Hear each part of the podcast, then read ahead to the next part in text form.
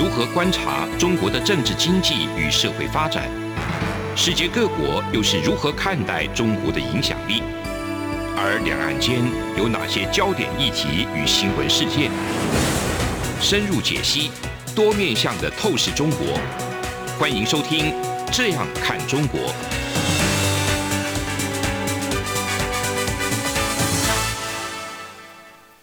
各位听众您好，我是主持人蔡明芳。您现在收听的是中央广播电台的《这样看中国》节目，蔡明芳时间。我们今天节目要探讨的主题是有关于这个东南亚的一些国家哈，跟中国、还有日本以及韩国、还有澳洲这些国家呢，所谓的 RCEP 呢，终于已经签署了。那我想很多的这个听众朋友一定会关心说，这个 RCEP 签署以后呢，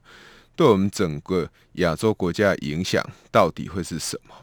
特别是我想，台湾的听众朋友一定会很好奇，说这个 RCEP 签了以后，那对于台湾的影响会不会非常的大？哦，我想这是在这几天我们在台湾国内呢，许多人在关心的哈。那我想，如果是在这个中国的听众朋友，当然也会想想看，就是说，到底签了这个 RCEP 以后，以目前来讲，那对于中国的帮助，对于中国经济的影响，到底是好还是不好？哦，那这个是我们今天节目里面我们希望来跟各位听众朋友分享的哦。首先，我想在呃有关于台湾的这个部分，大家会关心这个 RCEP 到底对台湾的影响有多大？那根据我们国发会这个公布的资料哈，显示就是说，以目前来看哈，那我们台湾跟 RCEP 之间呢，已经有高达七成的产品呢，已经是这个零关税了。那换句话说，剩下三成的产品呢，当然，它有可能会受到这个降税产生的一个影响。但是，当我们在谈面对这些区域的一个贸易协定，不管是 RCEP 还是已经签署的 CPTPP，或者是诶，我们看到过去台湾跟中国签的 ECFA，那我们都必须要去好好想想看，说那到底这个降了关税以后，对我们的经济真的有那么大的伤害吗？那我们首先来看哈，其实我们要去看说，到底它对于台湾的影响，我们可以分成几个层面来看。第一个部分就是说，呃，一旦这个 RCEP 签了以后，那在签之前，台湾跟中国，或台湾跟越南，台湾跟日本，台湾跟这个签署 RCEP 的这些国家的厂商本来就有竞争。那在有关税的时候，有一些产品。是台湾本来就卖不赢人家，也就是说，人家本来就比你有优势的。那有一些产品是人家比你有劣势，那看这个劣势的程度到底大不大？那我们先来看第一个，如果人家原来就比你有优势，这个优势有可能来自于它的产品的品质比你好，也有可能来自于它产品的生产成本比你低很多。因此，在这样的情况之下，如果签了 RCEP 以后降了这个关税，它对于台湾来讲，坦白来讲是没有影响的，因为你本来就卖不赢人家了，所以签了这个 RCEP 的这种贸易协定以后呢，其实对台湾的影响根本就没有。那什么样的产品会遇到这样的情况呢？大概像我们跟日本在竞争的时候，那日本有一些这个产品非常的这个高阶，像这个手工具机或一些石化的这个产品。日本人的这个技术是做得非常好的，那在这一块的部分，台湾是不可能跟日本去竞争，所以呢，即使它降了这个关税，对台湾来讲一样没有影响，因为我们原来就卖不赢这个日本的。第二种产品就是比较麻烦的是，可能台湾很多的厂商，他们过去在中国设厂，或者是他们本来就有在生产的产品，那中国呢慢慢崛起以后。所谓的红色供应链，他们的品质或许没有台湾好，但是呢，跟台湾还是处于竞争，那成本是比台湾低得多的。那这一类的产品，我们当然还是无法跟中国竞争。那还有一种情况，就是我刚刚所提到的，台湾的品质可能比中国好，但是中国的成本比台湾低。那对于许多这个东亚国家来讲，他们或许还会想要买台湾的产品。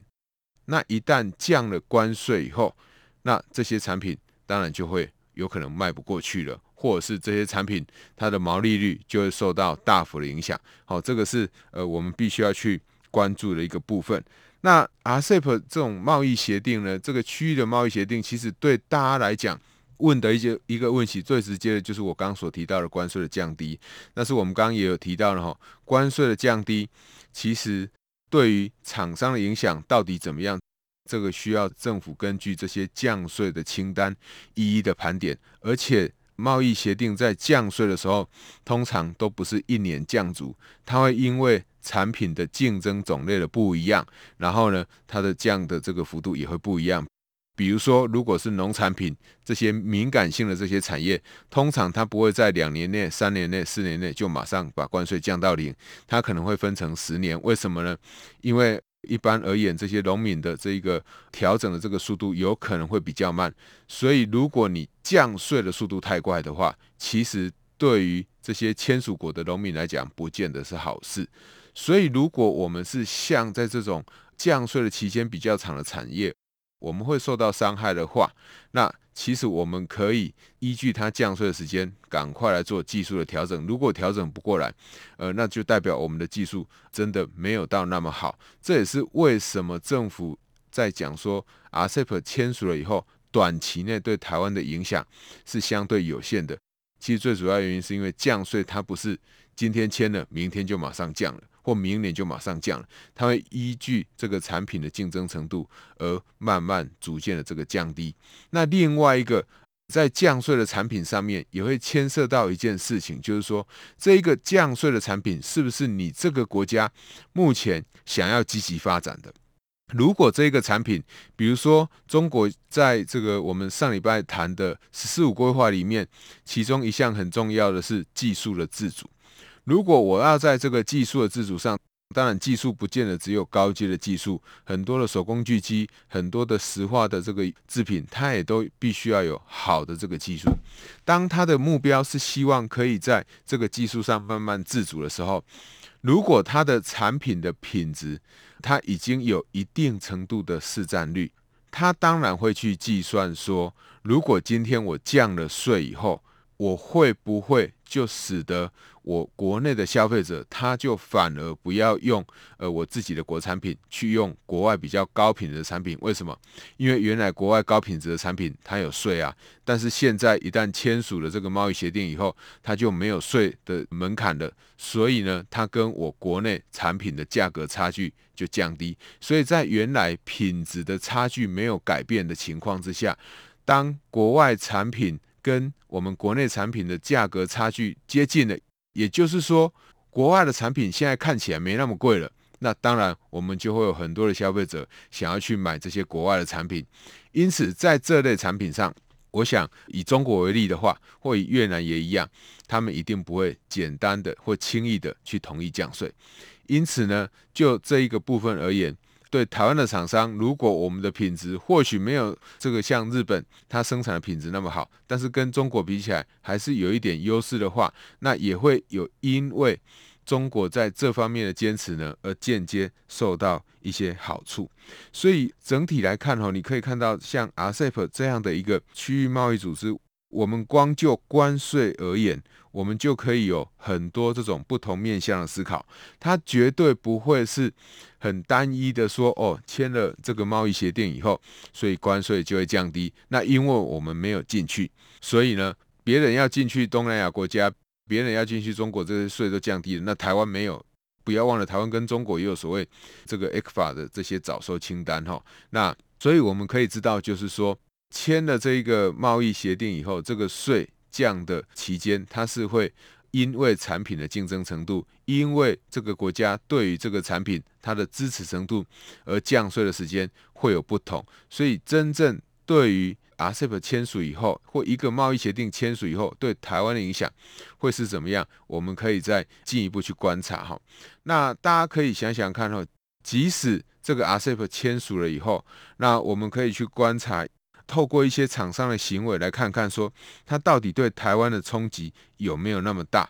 首先，我们可以来看哦，在这个 RCEP 签署以前，我们从这个蔡英文总统上台以来，甚至他要竞选第二任以来，他一直在强调一件事情，就是我们可以看到，我们台湾有很多的国外的台商从海外想要回流台湾，而且这种回流台湾要设厂的所申请的这一些金额呢，它是不断的在提高，甚至已经破兆了。所以你可以想想看，当这些回来的厂商，回来的厂商并不见得完全都是非常特定某一个产业。我们可以看到，我们也有一些工具机的产业回来，有一些做这个零组件的厂商也回来了。那这些厂商难道他没有卖到东南亚的国家吗？难道他为什么不在中国直接设厂，然后等待这个所谓的 RCEP 的签署呢？啊，我想对厂商的行为已经非常清楚了哈。这些厂商他要回来，他一定知道他为什么要回来，因为这个他如果继续待在那里的话，理论上如果 RCEP 真的像大家所讲的对台湾的冲击会那么大的话，那这些厂商不应该回来台湾，他应该往哪里去？他应该留在中国，或他应该往东南亚国家去。可是他们没有，他们是回来台湾设厂。那你说他没有想到？RCEP 会在今年签署吗？我想他即使认为 RCEP 不会在今年签署，他也有可能在明年或后年就签署了。那不要忘了，这些厂商回来的投资计划都是拟定至少五年的这样的或三年的这样投资计划，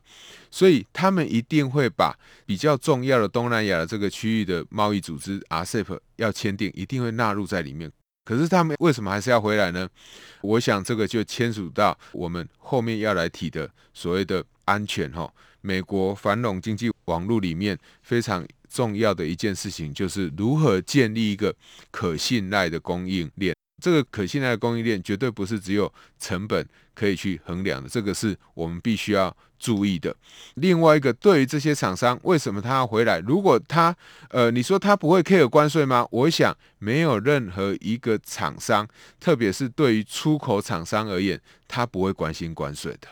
好，我们可以看到，像我们台币在这阵子它升值的幅度非常的大，这个对于一个纯出口的厂商来讲，它的毛利率就会受到非常大的影响。就好像我们一些这个中部的工具机的业者讲的哈，就是白做了哈，白做工哈。那白做工的意思当然就是什么？我原来预期可以赚的都被这个汇率所吃掉了。那我想关税也是一样哈，关税只是厂商在设厂一个。重要的考量因素之一。那什么样厂商对这个呃因素会越敏感呢？当然是什么？当然是附加价值越没有那么高的厂商越容易受关税的一个影响。那节目进行到这边，我们先休息一下。这里是中央广播电台的《这样看中国》节目，节目稍后回来。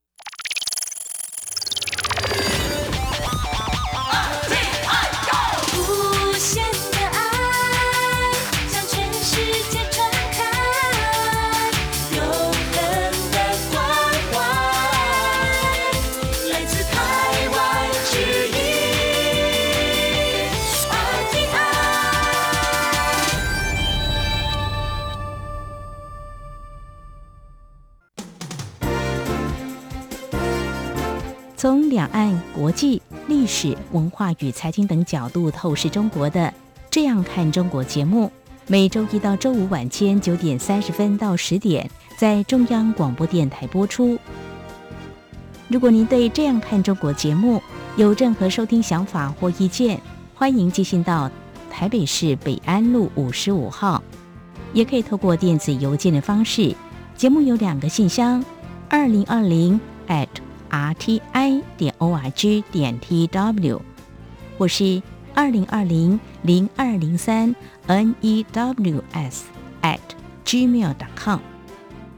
再次谢谢听众朋友们的收听与支持，请持续锁定每周一到周五晚间九点三十分到十点播出的《这样看中国》节目。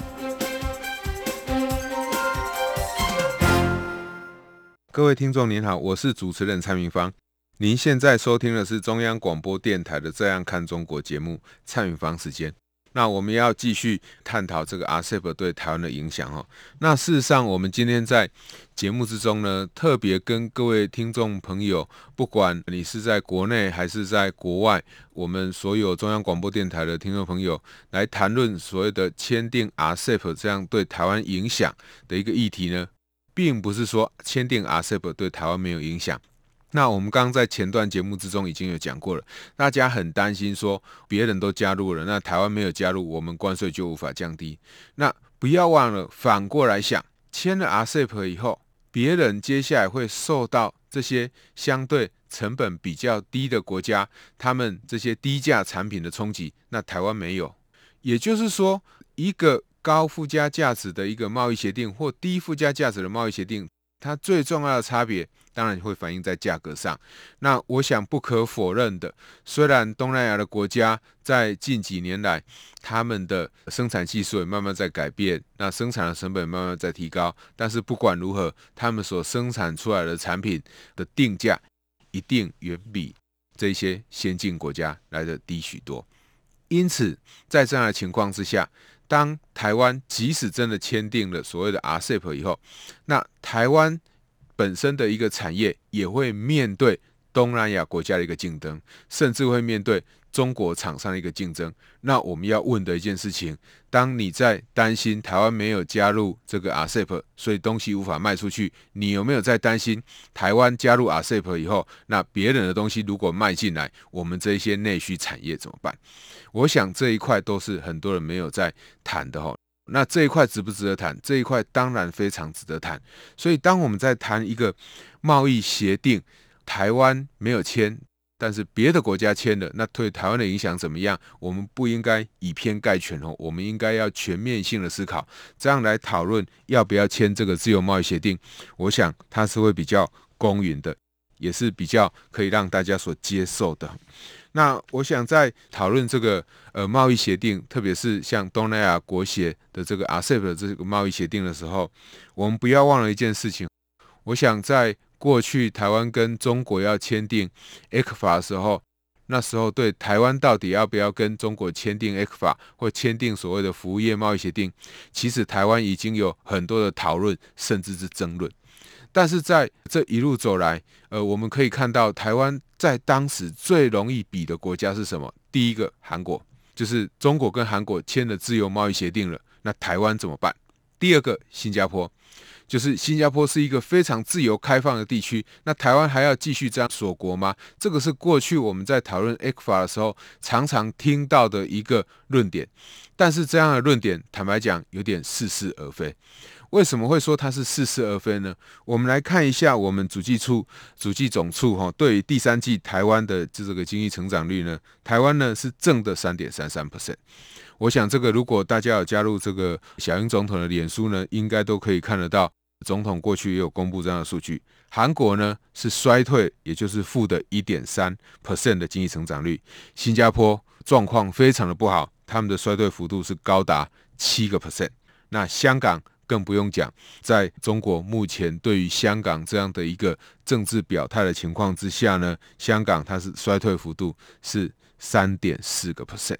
所以大家可以看到，过去大家动不动就会拿出亚洲四小龙来讨论，那亚洲四小龙是过去在经济成长的时候，那台湾也是其中一员。在过去，我们常常会说我们是经济四小龙里面表现最差的。可是现在表现最好的时候呢，就剩下国家在讲。我们很少听到过去在讨论台湾一定要去跟中国有更进一步经贸往来的这一些人呢，他们会来表示说台湾确实在这几年不一样了。另外一个比较重要的观察指标是，我想台湾一路以来哈。签了贸易协定以后，对于我们的经济，如果真的会有那么大的影响的话，我们可以看到，在 RCEP 公布以后，那台湾股票的第一个交易日，也就是礼拜一，台湾的股市上涨了两百多点，上涨的幅度是非常非常高的。那这个上涨的幅度反映了什么事情？如果真的中国或者是日本，韩国他们所签署的这一个贸易协定，它真的对台湾会有很大影响的话，那理论上台湾的股市在当天就应该要有非常明显的反应。但是我们看到的是刚好反过来。为什么会反过来？我想很重要的一个理由就是，以目前台湾重要产品的一个强项，它不会是。这个会受到 RCEP 冲击非常大的这些厂商哈，那当然一定会有厂商受到伤害。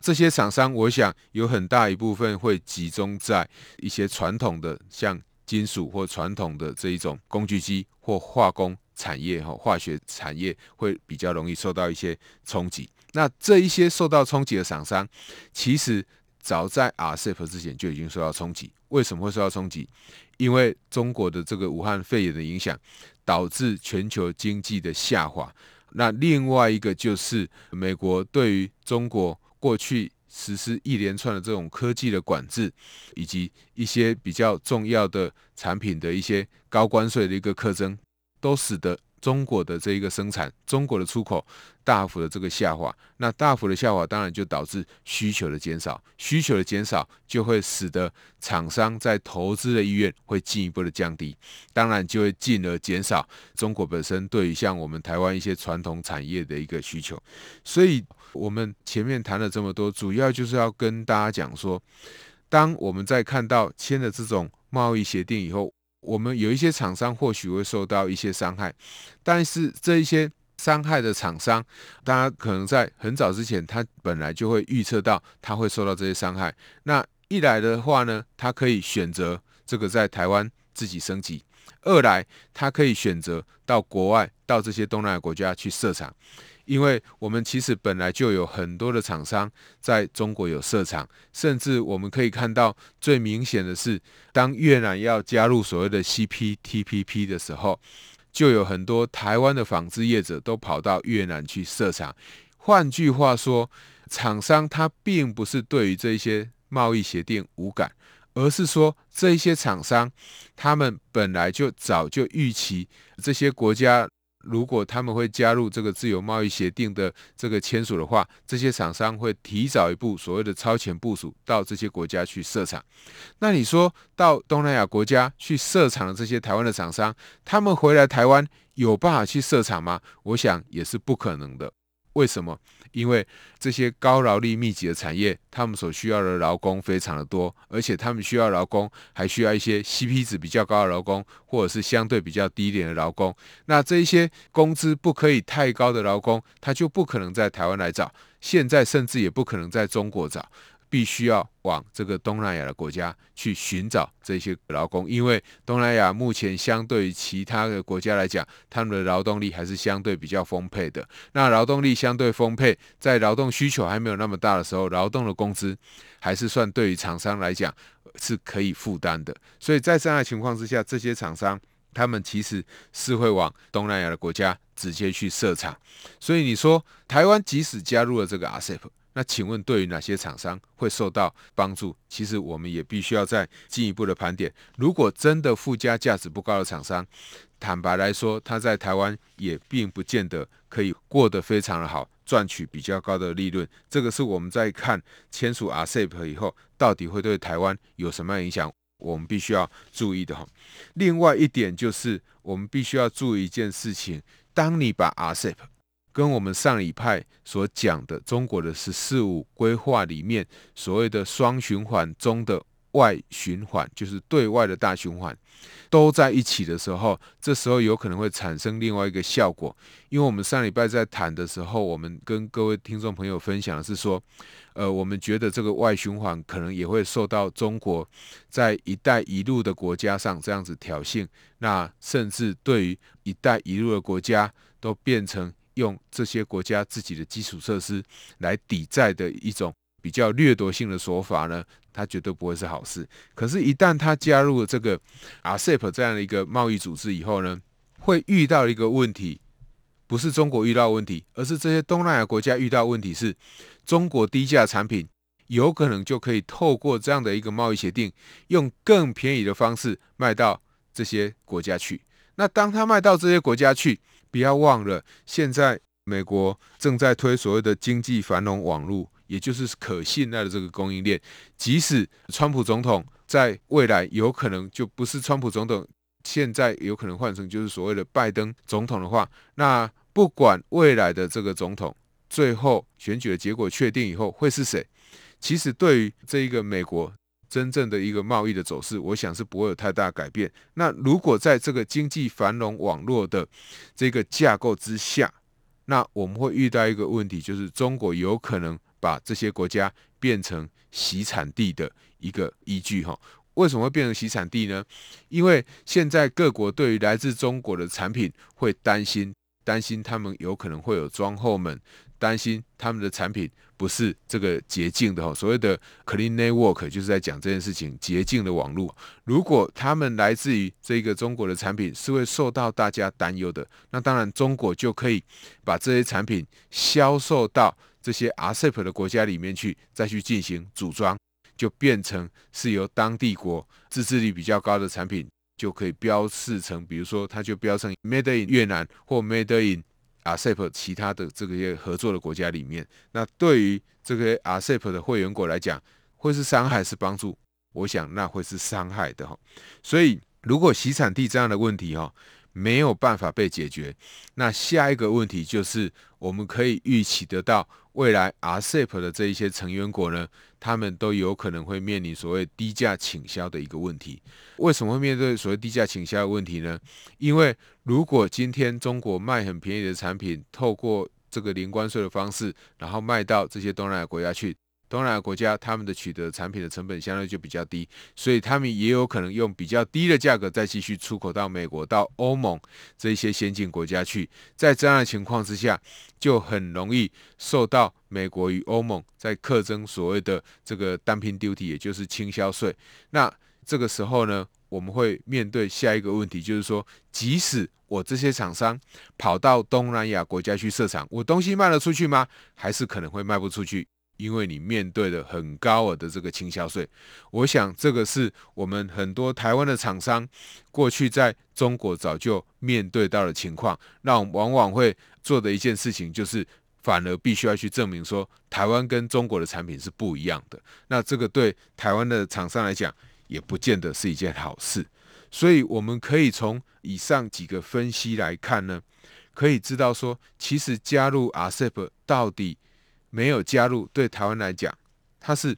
帮助还是伤害？其实都还有很大的讨论空间。我们绝对不能因为说哦，我没有加入，所以我就没有降关税。那我们要问你的哪一些东西可以降关税？是不是你的东西本来就卖得赢人家，还是本来就卖不赢人家？如果你原来就卖不出去，那你现在因为别人加入以后，你就说哦，这样我们就享受不到关税的好处。这样的讲法是说不通的。因为你的东西本来就卖不过去了，所以你本来不管有没有加入，你都享受不到关税的好处。所以我觉得面对 RCEP 这样的一个签署，倒是又再次证明总统在上台以来，哈，二零一六年第一任以来，一直不断在推的这个所谓的新南向的政策，其实是非常重要的。为什么非常重要？因为我们新南向的政策不再是说我只是要把产品卖到东南亚国家去，我们是希望我们跟东南亚国家，我们有更进一步的一个整合，那让这一些东南亚国家在地一个居民，他们真的会去喜欢台湾，他们不止帮台湾生产产品，他们也会喜欢用台湾的产品。所以，如果我们可以持续去发展新南向的话，或许它会是对抗所谓 RCEP 一个比较重要的利器。那持续发展新南向，当然比较重要，还是跟日本以及跟美国未来在第三国的合作上，我想我们必须要再继续去进行哈，才可以让我们台湾在这个 RCEP 签署以后，可以真正的去消除一些有一些大家对于我们没有进入 RCEP 的疑疑虑。当然最重要的是。RCEP 对于台湾的影响到底有多大？目前还不知道。但是我们可以从过去的一些经验来看，其实以目前来看，影响我想会是相对比较有限的。以上是今天中央广播电台《这样看中国》节目。今天节目探讨的主题是 RCEP 的签署对台湾的经济影响如何？那我们的结论是说，这经济的影响其实会是非常有限。好，那到底会有什么影响？我们再进一步的盘点。我是主持人蔡明芳，谢谢您的收听。是阳光，翅膀打开了世界之窗；是阳光，翅膀环绕着地球飞翔。